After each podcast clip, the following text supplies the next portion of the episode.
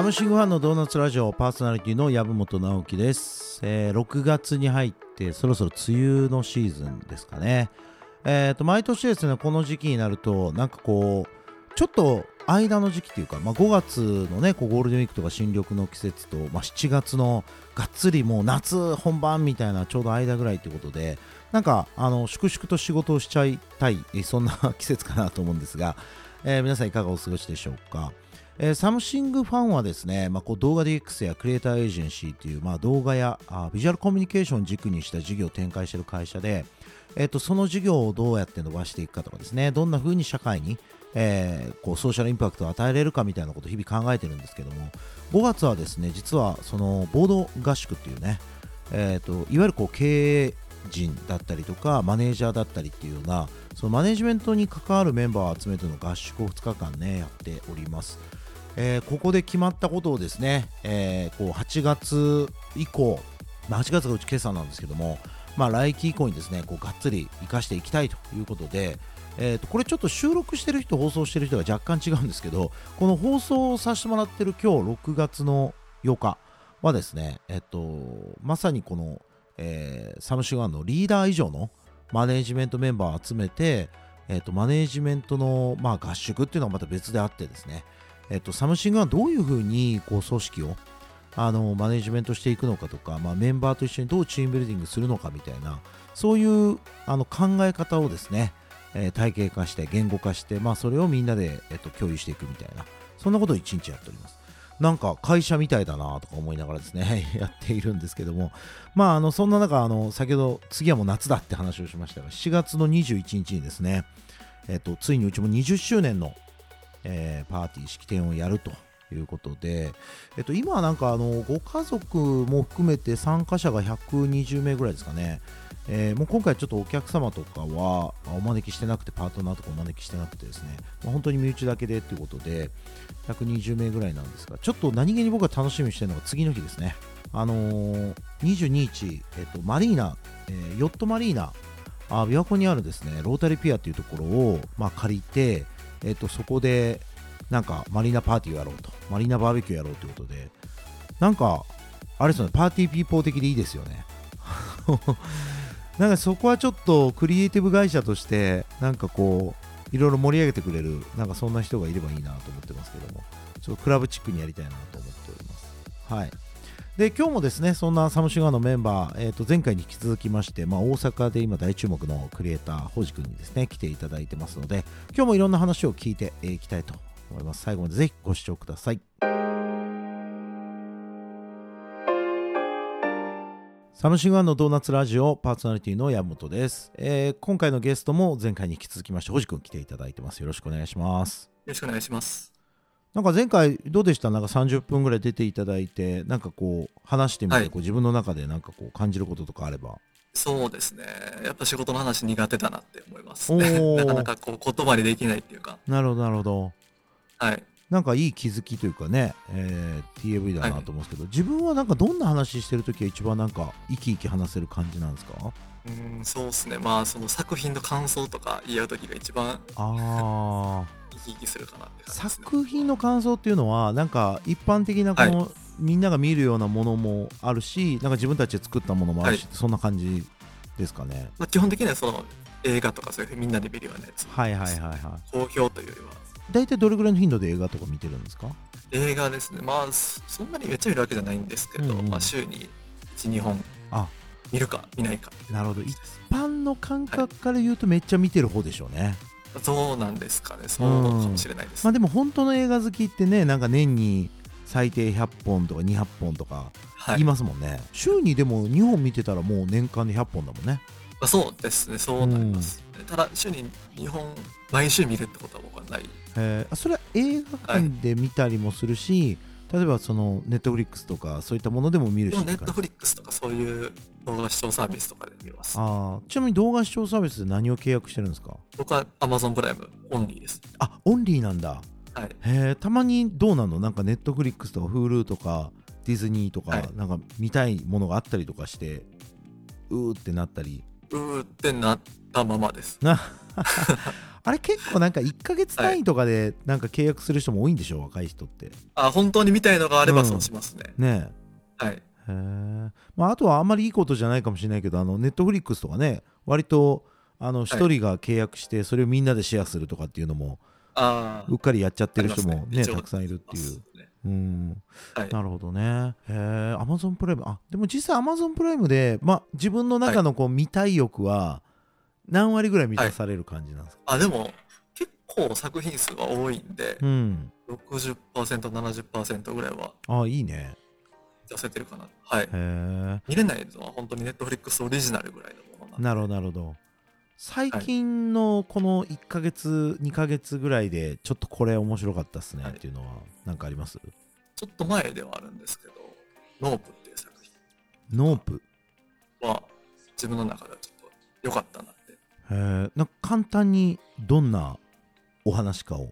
教えてもらっていいですか？アメリカの映画会社とかに馬を貸し出してるようなうん。牧場、え、また設定がもういきなりニッチっすね。牧場に未確認飛行生物が現れる。うん。それの周りでいろんなことが起こるみたいな感じなんですよ。へえどうやったらそんなストーリー思いつくんだろうなんか映画の会社に馬を貸し出す牧場みたいななんか設定自体がもうそもそも。設定はちょっとうん。ニッチなとこなんですけど、ん。ストーリー自体はめちゃくちゃシンプルで、へいい意味で、ういい意味でか悪い意味か分かるんですけど、ちょっと裏切られるような作品です。えあそれは映画？この、2時間ぐらいの？あはい。あえノープちょっと見てみよう、えー。はい。なんか昔って結構そのネットフリックスとかアマゾンプライムとかなかったんでなんかあんまりそのマイナーな作品に、えっと、目を向ける機会っていうのがなくてなんか本当の意味でメジャーな作品か、そうじゃないかみたいな世界観っていうのが結構あったんだけどなんか今はもう人によって見る媒体も違えばなんかまあどんな作品でもこうアクセスする距離感って変わらないからなんか圧倒的メジャー作品っていうのがなんかまあもちろんそれはそれであるんだけどそれ以外が結構並列になってる感じがするんですよね。はい。だからどんどん本当にそんな感じがします。どんな作品を聞いても、あまたマイナーな見てんなって思うことがまずないというか,、はいだからそそれはそれでスタいろんなところでスタンダードでみたいな。はい。なんかそういう作品も一気に知名度が上がって、全国で上映されるみたいな、もう増えたような気します。ねえだからなんか例えば今だったら何ですかね「スーパーマリオ」とかなんかまああメジャーとしてちゃんとやってる作品というかまあみんなが見てそうみたいな作品もあれば、でも一方でそれ以外に目を向けるともうなんかきやっぱ気軽に見れるようになったっていうのはでかいかもしれないですねそうかもしれないですね。うんちょっとまあ、映画館は高いですけどね。まあまあもちろん映画館はねで見れるよね。はいでもやっぱりだからこそなんか映画館の特別さもちょっと逆に増したかもしれないですねどうしても映画館で見たいみたいなうんはい。今までよりもちょっと貴重な体験。はい。さい最近映画館で見た映画っていうのは何ですか？え、最近映画館、僕本当に、ほぼ行ってなくて映画館。ああそうなんだ。すごい遡らないと多分、何見たいなってほんま思い出せない。レベル。あそれぐらい遡るんだ。はい。へ映え画館はちょっと、あ高すぎるなと思って。あそう。なんかね俺なんかこの年になってまた映画見るようになってきたな、しかも映画館でですか、うん。でしかも俺大人になって初めて一人で映画館行ったのね。あ、そうなんですか、うん、なんか俺映画って一人で見るもんじゃないと思ってて、なんだったらなんか女の子と行くとこだぐらいに思ってたんだけど、あなんか。うん。はい。でもなんかあのーなんだろう30過ぎてからあ東京に来ることが増えたからっていうのもあるけどなんかまあそんなにもちろん頻繁にではないけど夜ふっと時間が空いた時にちょっと有楽町の映画館入って映画を一人で見るみたいな、なんかそういうのも大人だなとか思いながら。まあほとんど。ほとんどすいません飲んでますけど。でも最近はでもねなんかね子供もやっぱり、あのーいるんで子供を連れていくっていうので、あのースーパーマリオははい。ゴールデンウィークに行きましたよ。あ、本当ですか、うん。なんかすごいいいっていう噂で。なんかねえっとやっぱ感動なのは俺ら20年以上マリオと付き合ってるわけじゃん、20年じゃ聞かないか、35年ぐらいにマリオと付き合っててあの、はい。初めてキャラクターに触れた感じはするよね、あ、そうですか。うん、だってあんまり今まで喋らないです。喋んないし何考えてるのかよくわかんないっていうか、はい。だからあの不思議でスーパーマリオとかってすごいおもろいなと思うのはあのキャラクターへの感情移入って別にないと思うんだよね。ないないよねなんか。そうですね。うん、なんだけど自分なんだよね。ゲームの中では。ちゃんと自分で死んだら悔しいとか悲しいとかって。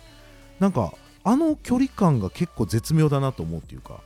これがロールプレイングゲームとかだったらもう感情移入しちゃうしなんかそうキャラクターも見えてくるじゃない？性格とか喋り方とか、なんかそういうのがマリオって今までなかったのになんか今回の映画であこういうなんかあルイージって思ったよりうじうじしてんだなとか まあなんかなんとなく分かってたけど、なんとなく分かってたことをちゃんと表現してくれた感があるね。あやっぱなんかピーチってちょっとこういう気の強さなんだとか見に行けてないんでそうですね。ごめんなさい。なんかあんまり共感を得てないなと思いながら、まあでもぜひなんか僕ちょっとまだ見れてないんですけどあのぜひちょっと映画館で見てほしいですね。なんかあのえっと映像の雰囲気もそうだし、まあ最近あやっぱアニメが多いな。やっぱあの「鬼滅の刃」とかもそうだし最近なんだっけあれ呪術廻戦とかも見に行ったし。呪術廻戦も描かれましたね。うん。いやーやっぱね、はい。すごいクオリティが高いです。まあちょっと後半も、すみません。僕のマリオの話で1分ぐらい取っちゃいました後半もよろしくおはい、願いよします、ろしくお願いします。サムシングファンのドーナツラジオパーソナリティの籔本直樹です。はいということで、えー、といよいよ後半ということなんですけどもなんか逆に星君、まあ、僕とこうやってゆっくり喋る機会ってやっぱなかなかあないなと思ったりするんですけどなんかこういうことをちょっと話したいとか、こういうこと聞いてみたいみたいなのあります？そうですね。なんかこう、今までこうハッとした映像とか、うん。ちょっと2、3本しかないっていうふうに先ほど前回おっしゃられたかなと思うんですけど、ああまあまあすごいやられた感のある動画とかっていう意味ですよね。やられた感のあるうんうん。それって例えばどういう部分とか、そうね。いやまああのいや結論なんかパッとその場で思い浮かぶのがそれぐらいだっただけで、えっと、もちろんねそれぞれの年度だったりそれぞれの時代に応じてたくさんあったんだろうけどなんかそれこそ今パッと思い浮かぶものだとやっぱり縦型動画っていうのがまあはい。初めて出てきた時に、えっと、その縦型っていうことを最大限あの活用して、えっと、映像化していくっていうような作品だったりとかなんかこう今まで映像って奥行きだったりなんか横だったりの世界観っていうのはなんか表現できたけど表現というか表現するケース多かったけど縦っていうので何かこう見せ方を工夫するっていうなんかそもそも発想があんまなかったなってなった時にそのどんどん縦にスクロールしていく中でなんかこう作品が作られてるものを見た時とかにわなんか先やられた感とかやっぱすごいあるしあなるほどなあここまで思いついたアイデアをここまでやりきった方がまあかっこいいよねとかなんかそういうのは残ってたりするんですよね。まあ、ちょっと話変わるけどあの漫画とかでもこう横にこう送っていく漫画、まあ、もっと言うとこういう漫画って小回りがやっぱそれ用に配置されてて、それがセオリーになってるわけだけど今スマホの縦型漫画って、えっと、一時期やっぱその小回りがまだセオリーができてない時ってすげえ読みづらいとかなんかすごい間違った小回りをしてるものが多いなって思ってたけど、やっぱりある程度作品がこなれてくるとあそうそう縦だからこそこういう表現できるよねとかあこういう小回り斬新で面白いよねみたいなのがやっぱ出てきてなんかそういうはい。最初にやったやつがまずやっぱりすごい。ででもそれを続けていく中であちゃんと熟成していく人たちもすごいみたいな。なんかそういうのに触れるのが結構好きかもしれないですね。あーちょっとずつコンテンツがこうよく改善されていってるような、そうですね。だからまあそれこそアニメなんかもさっきちょっと話しましたけどもはやすごい実物よりすごいっていう表現があってるのかどうかわかんないけどうんなんかもうこここまで追求したからこそ味わえるこの感動だよなとか思ったりするというかまあそれ一番最初あの全然これあの VP とかそんなんじゃなくていわゆる一般的な商業コンテンツでいくとあのもののけ姫で本当に感じたっていうか映画館にあれあ結構昔うん、あれ結構昔だと思うんだけど、ね。あれ俺、はい。多分ね4回5回ぐらい見に行ってるのね映画館に。あ、本当ですか？うん、で最初にまず度肝抜かされる。なんか その最初あの失踪してる感じのところからスタートするんで、ね、あの、はい。なんかあのななんだっけたたら神に追いかけられるあのちょっと逃げてるところのシーンから始まるんだけど、もうあの辺のなんかこう疾走感とかなんかこう実写よりも臨場感のある表現とかまああそこからもうすでにハマるしみたいな、はいうん、あと VP で言うとなんかあざといやつね。なんかもう泣かすって決めてるやつとか。あうん、なんかあ、ね、はい。なんかうーんなんかややりがちなことでいくとさなんか深く考えたらわかるとか、あなるほど、はい。そういうことかっていうのをついつい作っちゃうじゃんで別にそれが言いましたみたいな。そう。それはそれで別にいいと思うんだよね、い、いと思うんだけど俺は超あざとい作品の方がやられたって思う。あここまで泣かせにかかるんだとか うわこんな分かり、もうこっちが求めてるオチじゃんこれとかそういうのめっちゃ大事だなと思ったよね、だから鉄拳とかも最近ちょっと俺あのわ分かりづらくするのが分かりづらいのも出てきてるけど最初超スト、はい。シンプルかつそうそうこれこれっていう感じだったでしょ、はい。なんか水戸黄門みたな。ないんかそんな感じでしたそうね。そうそう。だか人らが死んで悲しいとか、そそのレベル。こういうのもやっぱりなるほどな。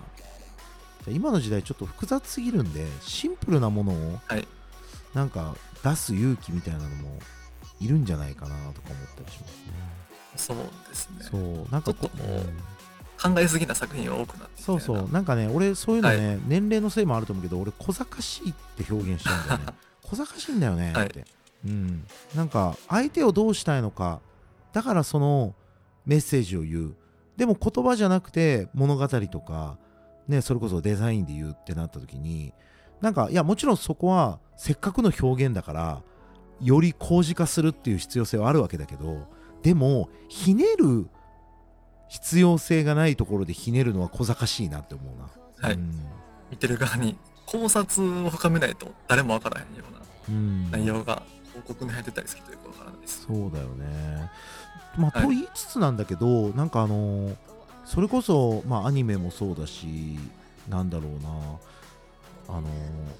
長尺で表現することっていうのが今の時代できるじゃないですか。はいうん、この間、社内のチャットでもちょっと書いて、あの誰からも共感を入れなかったんですけど、僕、会社紹介ビデオってずっとね、1分とかはい3分とか、90秒とかで表現すべきだってずっと言ってた人なわけですよね。ななぜなら僕らが出てくるまで会社紹介ビデオってはい DVD で30分とかあったの。誰が見んねんっていう。で これ社会見学以外見んやろと、で俺たちはもうこれからインターネットだとかデバイスだとか、はい。えっと、この小さい画面でみんなが動画を共有していく時代なんだって言っててだから短くするべきなんだっていうのが俺たちのメッセージだったのね。でも俺は今ちょっと一周回って、誰もが何をどう深めるかが選べる時代だからこそつまりこれだけのマルチデバイスマルチチャンネルになったからこそ超長尺の例えばこうビジネス用途にしても動画がもっとあってもいいんじゃないかみたいな。なんかサムシングファンの会社紹介動画。2時間ですみたいな。映画か でもはい。だからこそ伝わるものっていうのが出てきてるしで今その配信のドラマとかでもまあ例えば1時間のドラマを1時間フルで使えるわけでしょテレビと違って。なんだったら70分でもいいみたいな。でそれがかけるはい。わかんないけど24本とかあったらさもうそれだけで24時間人の1日丸々動画に費やして分かる世界とか表現できたりすると、なんかこういうのもなんかこう面白いなと思ったりそれを許せれるなんかこう世界になってきたなみたいなはい。そうですね。なんか世間のその映像の流れとはまた逆な気もそうかしますけど、なあえてって感じです。いやでも俺結構そういうのって短い映像が。なんかはい。ないからこそまあないっていうかはい。なんか見たい人がたった一人いてたった一人の人生が変わるだけでもこれからコンテンツには多分意味があると思ってるのでなんかねいくら短くてトレンドだだろうともなんか誰の人生も根本的に変えれないよりはなんかたった一人の人生を徹底的に変えるつもりで作ったコンテンツがなんか響くみたいなのもあるんじゃないかなとかまあ思ったりまあそそれこそ商業的にどう成り立たせるんだ問題があるんだけど。それこそ今後伸びてくる自動生成で。そうだね。だからその可能性もすごく感じるよね、うん、はい。そうなると、サーバーさえ強くなれば、その人が見たい。70分、うん。80分の映像が。そう。だからまあともすればモーニングルーティン動画なんかまさにそうで誰が見んねんみたいな話じゃないですか、はい。だ誰が誰もがやってなかった時は。でもやっぱり、はい見る人もこんだけたくさんいるしとかそこから勝手に感じ取るみたいな。まさにサムシングファンでいう TAV みたいなね。なんか示唆めいたメッセージは全くないし、ただありがままを映してるんだけどなんかそこから勝手に感じ取ってくれる人がどれだけ増えるかみたいな。なんかそんな感じかな。なんかなんで僕はこんなクリエイターに熱くクリエイティブなことを語ってるのかわかんないですけど。いや見てみたいです、はい。そういうのもちょっと作る側のとなるとゾッとします。まあねまあいやだからあんま難しく考えなくていいような気がするんだよな、なんだろう。なんかその舞台舞台さえ細部までちゃんと作れば撮るのは超シンプルでい。いとか、なんかそんな感じだったりするのかなとか思ったりね、はい。なんか。中身が良かったら。うんそうそうそう。ですけどねそれもそう全部だよね、はい。そうだよね。ちょっとじゃあまあまた早々に今度また出てください なんかいろいろと なんかそう宝司君の挑戦もまた。あちょっとこういうことも喋らないといけないのかなと思ってて用意してたのが一つも喋ってないんで。ええー、マジか。ドキドキするな、それ。はい。じゃあまたちょっと聞かせていただきたいと思います。はい。宝司君どうもありがとうございました。はいありがとうございましたサムシングファンのドーナツラジオパーソナリティの山本直樹です。エンディングということで、まあ、2回にわたってねあのクリエイターの宝司君来ていただいたんですが何でしょうね。こう寡黙そうに見えてもなんかすごく思いとか、えー言葉一つ一つがしっかり発信されてる印象があってなんかちゃんと用意してくれてたトークテーマがあるっていうのをねなんか一番最後になんか暴露して帰っていきましたけど 気になるっていう感じですよね。まああのちょっとぜひ、えー、と早々にですねもう一回ドーナツラジオ出ていただいてなんかそんな話も聞けたらなと思いますしなんかもっとあれですよねこうえっ、とクリエイティブの話をなんかサムシングファンのこうマイナーな派閥の中でどんなことが話されてるのかとかなんかそういうのも聞けたら面白いなとか思ったりするんですけどね。まあまあなんか難しいですね、まあ、とはいえなんですけどなんかまあ、宝司君はじめそのビジネス的に動画を成り立たせるっていうことをなんかサムシングファンは目指してるんですよねってなんかもしかしたらいろんな人が思ってるのかもしれないですけどでも僕らがやりたいことって動画を全ての人のものにしていくっていうなんかとにかく動画っていうものが世界中にあふれる世界を作っていくっていうことなんでそのために商業的な仕組みが必要だっていうだけでなんか決してそれが目的ではないんですよね。手段と目的。それよりもなんか伝わったっていう感動だったりあ伝えてあげることができたっていうなんかそのなんかそのそこにしかなんか僕らのやってることの価値はないんですけど。まあでもなかなかね難しいですよね、まあ、両方必要だっていうことには変わりはないかなと思ってるんですけどね。はい。そんなわけで、えっと、サムシングファンにねぜひ興味のある方はあのー東京行かれる機会がある方はぜひ6月の、えっと28から20あ30日3日間東京ビッグサイトで開催されますコンテンツ東京ですね。サムシングファン出展しますので、えーよかったらそちら来ていただいて、えっと、僕も初日はいますので、えーお話しさせてもらえたらなと、えー願っております。ぜひ皆さんねあの無料招待券、えっと、サムシングファンのサイトからぼちぼち、えっと応募いただけたり、えーまあ、実際あのコンテンツ東京のサイトからでもね、えー簡単に申し込みができますのでぜひお越しください、えーそれではまた次回もお耳にかかりましょう。サムファン山本でした。